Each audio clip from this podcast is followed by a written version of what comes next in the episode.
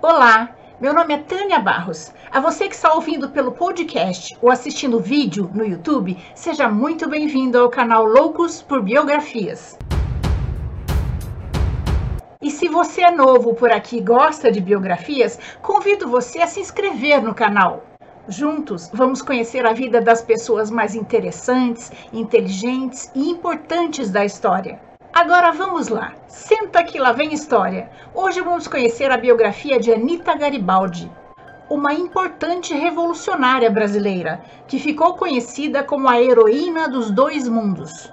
Recebeu esse título por ter participado ao lado do seu marido, Giuseppe Garibaldi, de diversas batalhas no Brasil e na Itália, entre elas a Revolução Farroupilha ou Guerra dos Farrapos e a unificação da Itália. Mais uma brasileira que vale a pena conhecermos a história. Ana Maria de Jesus Ribeiro da Silva nasceu em Santa Catarina, no município de Laguna, no dia 30 de agosto de 1821. Era filha de Bento Ribeiro da Silva e Maria Antônia Jesus Antunes uma família pobre que trafegava entre Laguna e Lages, o litoral e o sertão tropeiro de Santa Catarina. Para entender melhor a história de Anita Garibaldi, precisamos conhecer o contexto em que ela viveu. Aninha, como era chamada, viveu no período regencial. Dom Pedro I tinha renunciado ao trono brasileiro e voltado para Portugal. Dom Pedro II era apenas um garoto e o Brasil era governado pela regência e as rebeliões se multiplicavam. Os estados do sul, de Santa Catarina e Rio Grande do Sul, liderados por estancieiros que queriam mais autonomia e menos impostos no charque, empreenderam a Revolução Farroupilha ou Guerra dos Farrapos. Quando Aninha estava com 14 anos, seu pai faleceu e deixou sua mãe com seis filhas e quatro filhos para sustentar. Como não tinha mais como sustentá-la, sua mãe obrigou Aninha a se casar com o sapateiro Manuel Duarte de Aguiar, um homem bem mais velho do que ela e que vivia bêbado. O casamento durou apenas três anos. Seu marido deixou-a para se alistar no exército imperial enquanto Aninha e sua família apoiavam os farrapos que desejavam se separar do Império do Brasil. Então ela voltou para a casa de sua mãe. Do outro lado do mundo, na Península Itálica, começava um processo que culminaria na unificação da Itália. A Península Itálica era um mosaico de reinos. O norte era ocupado pelos austríacos e ainda contava com os estados pontíficos do Papa que eram defendidos por tropas francesas. Assim, não eram poucos os voluntários, como o marinheiro Giuseppe Garibaldi, que se incorporavam às tropas de Piemonte, onde reinava a dinastia Saboia, a fim de unificar a península. Mas Garibaldi se desentendeu com o rei italiano Carlos Alberto e desertou da marinha piemontesa em 1834, na cidade de Gênova, para participar de uma rebelião. A revolta fracassou e Garibaldi fugiu do país depois de ser condenado à morte pelo rei italiano. Foi primeiro para Marrocos e depois veio para o Brasil. Foi para o Rio de Janeiro se aliar aos exilados italianos. Logo depois foi para o Rio Grande do Sul. Nessa época, como eu já disse, nos estados do Sul, iniciava a Guerra dos Farrapos, ou Revolução Farroupilha, movimento comandado por Bento Gonçalves, o tio Bento da minissérie A Casa das Sete Mulheres. Quem não assistiu essa série, assista, é linda. Mas enfim, Bento Gonçalves era ligado aos escravistas, separatistas e latifundiários que lutavam pelo fim do Império Brasileiro. Quando Garibaldi soube dessa revolução, aceitou a precária condição de oficial da Marinha dos Farroupilhos Gaúchos e se tornou um dos comandantes da modestíssima frota naval. Foi posto sob as ordens do general Canavarro. Sua primeira missão foi atacar a cidade de Laguna para fundar a República Juliana com dois pequenos barcos.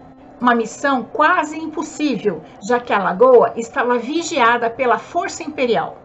Garibaldi então propôs a construção de duas carretas com duplo eixo, para que pudessem fazer curvas. grandes o suficiente para que colocassem sobre elas as barcas para serem transportadas por 100 quilômetros por terra, desviando da lagoa vigiada.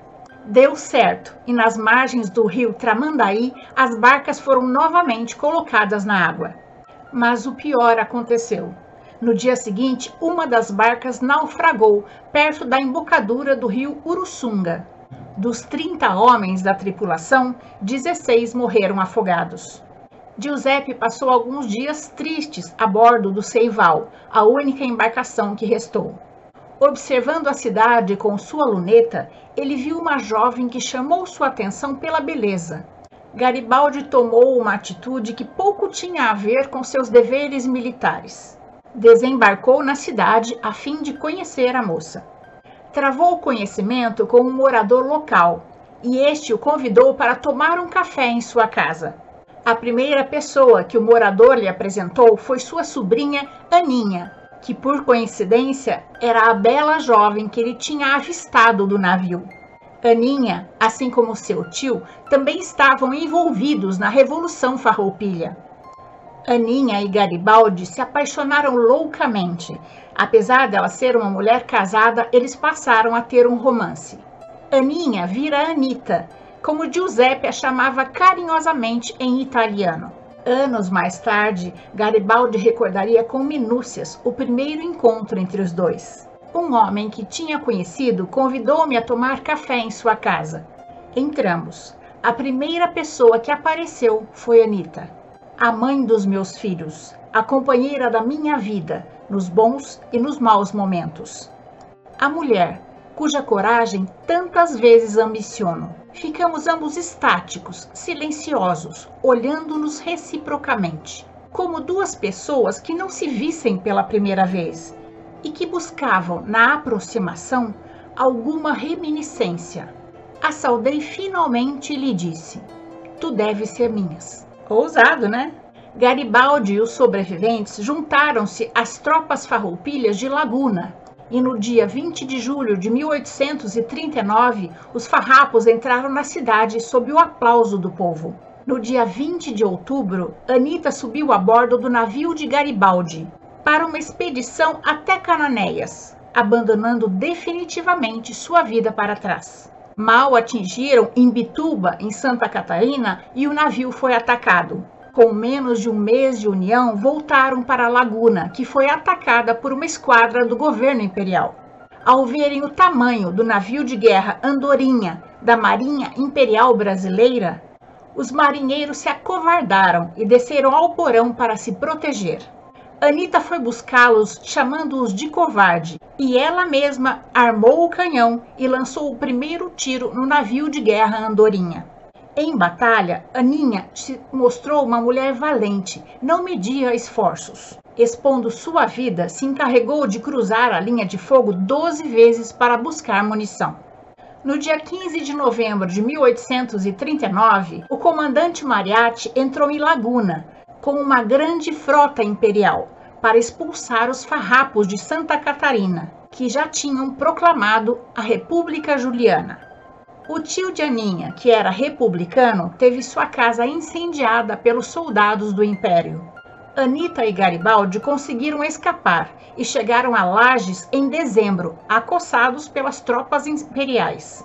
Em janeiro, durante a Batalha dos Coritibanos, dos 500 farroupilhas, apenas 73 bateram em retirada.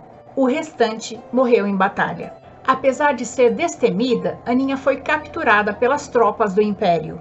E grávida de seu primeiro filho, foi informada que seu marido havia morrido.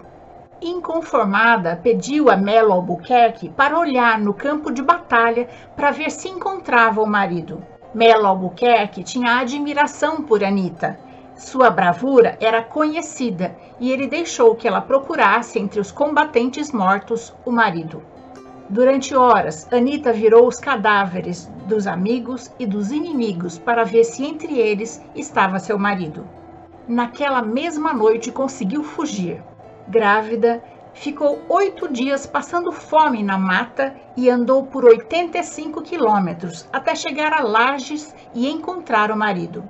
Em setembro nasceu Menotti, o primeiro filho do casal. Doze dias depois do parto, o exército imperial cercou a casa onde ela estava. Garibaldi tinha ido à cidade comprar roupas para o bebê. Anita montou em seu cavalo a pelo, com um filho no braço e o revólver na mão, e saiu a galope. E teve um papel relevante na fuga do grupo, através da região tropeira até chegar ao Rio Grande do Sul. Choveu durante nove dias. Não havia comida. As bagagens foram levadas pela correnteza. Anita mantinha seu filho amarrado ao peito para aquecê-lo. Tiveram a sorte de subir a serra e encontrar uma tenda de farrapos que lhe deram abrigo e comida. Nas memórias de Garibaldi, ele relata: Eu marchava a cavalo com a dona da minha alma, digna da admiração universal, e lançando-me em uma carreira que, mais que a batalha do mar, tinha para mim atrativos imensos. A minha Anita era meu tesouro, não mesmo fervorosa que eu pela sacrossanta causa do povo. Ela encarava as batalhas como brincadeiras e as privações da vida do campo como um passatempo. Por isso, fosse como fosse o amanhã, parecia sorrir afortunado e os espaçosos desertos americanos mais agradáveis e belos. Mas agora Garibaldi tinha uma família e depois da batalha de Coritibanos, ele pediu dispensa ao general Bento Gonçalves. Bento Gonçalves dispensou Garibaldi e lhe deu uma boiada pelos seus serviços. Conduzindo um rebanho com 900 reses, Giuseppe seguiu com Onita para o Uruguai, o único país que na época aceitava o divórcio e havia reconhecido a República Rio-Grandense. O casal se estabeleceu na capital, Montevidéu, onde se casaram em 1842 e moraram até 1847. No Uruguai tiveram mais três filhos, Riciote, Rosita e Teresita. Em 1846 eclodiu a guerra contra a Argentina Garibaldi foi feito comandante da Marinha do Uruguai e chefiava a Legião Italiana, formada por compatriotas exilados. A marca dessa tropa era o uso de camisas vermelhas e assim se tornaram conhecidos. A situação de relativa tranquilidade durou até 1848. A Guerra do Uruguai e Argentina entrou em compasso de espera mas na Itália as coisas estavam mudando. O Papa Pio IX tinha sido eleito e promoveu algumas reformas liberais suficientes para levar o povo a se manifestar em todos os reinos e províncias em que a Itália estava dividida. As lutas pela unificação da Itália continuavam. Só que ele ainda era condenado à morte na Itália. Então, ele enviou primeiro Anita para ver como ela, sendo sua esposa, seria recebida pelos italianos e continuou alguns meses em Montevidéu. Depois de uma viagem de dois meses de navio, Anita e os filhos chegaram a Gênova. Ela escreveu uma carta animada ao marido dizendo que estava felicíssima. As coisas caminhavam muito bem na Itália. Em Nápoles, Toscana e Piemonte foi promulgada a Constituição e Roma a teria dentro em breve. Ela tinha sido recebida com festa pelo povo genovês. Cerca de 3 mil pessoas tinham vindo embaixo de sua janela para gritar: Viva Garibaldi! Viva a família de Garibaldi! Na manhã seguinte, ela e os filhos partiram num vapor para Nice. Três meses depois, os jornais anunciaram a chegada de Giuseppe Garibaldi a Nice, a bordo do barco Esperança. Dias depois, Garibaldi ofereceu ao rei do Piemonte e da Sardenha, Carlos Alberto, 60 homens para lutar. O rei não aceitou e atacou os austríacos. Foi derrotado e desistiu da guerra. Garibaldi continuou como guerrilheiro na fronteira da Suíça. Passou por Nice e partiu para formar o Batalhão Italiano da Morte. O primeiro ministro do Papa foi assassinado e o Papa Pio IX deixou o Vaticano. E a República foi proclamada em Roma. Anita deixou seus filhos com a sogra e seguiu para Roma. numa perigosa viagem para ficar com o marido, em uma mistura de fugas e batalhas contra austríacos e franceses. Os franceses atacaram Roma para restabelecer o poder do Papa e a Assembleia resolveu renunciar à luta. Após as tropas de Garibaldi serem derrotadas pelos franceses em Roma, na Batalha de Gianicolo, Giuseppe saiu da cidade com Anita e seus soldados. O casal ficou hospedado em um café em São Marino, enquanto o governo negociava as condições de redenção. Mas Garibaldi não aceitou o acordo proposto e, durante a noite, resolveu ir para Veneza, que ainda lutava contra os austríacos, mas tinha um problema. Anita estava grávida e doente, ardia em febre. Mesmo estando grávida e doente, ela se recusou a abandonar o marido seguiu com ele, mas não resistiu muito tempo. Durante a viagem, ela piorou e teve que ser carregada. Ao chegar à fazenda Gurtioli, não havia mais o que fazer. Anita Garibaldi morreu de febre tifoide. Ela estava com 28 anos e grávida de seu quinto filho com Giuseppe Garibaldi, com quem vivia há 10 anos. Ao colocar minha mulher sobre a cama, me pareceu descobrir em seu rosto a fisionomia da morte. Tomei seu pulso, não batia mais. Diante de mim estava o cadáver daquela que tanto amava, que tinha me acompanhado na maior parte dos perigosos momentos da minha vida. A mãe dos meus filhos, aquela por quem me apaixonei à primeira vista. Como Garibaldi estava sendo perseguido, ele teve que continuar em fuga e não pôde acompanhar o sepultamento da esposa. Anita foi sepultada sete vezes, sendo quatro por motivos políticos. Hoje, seus restos mortais estão em Roma. Garibaldi lutou em várias guerras, se casou mais duas vezes e teve outros três filhos. Tornou-se um dos unificadores da Itália e lá é considerado um herói. Morreu aos 75 anos.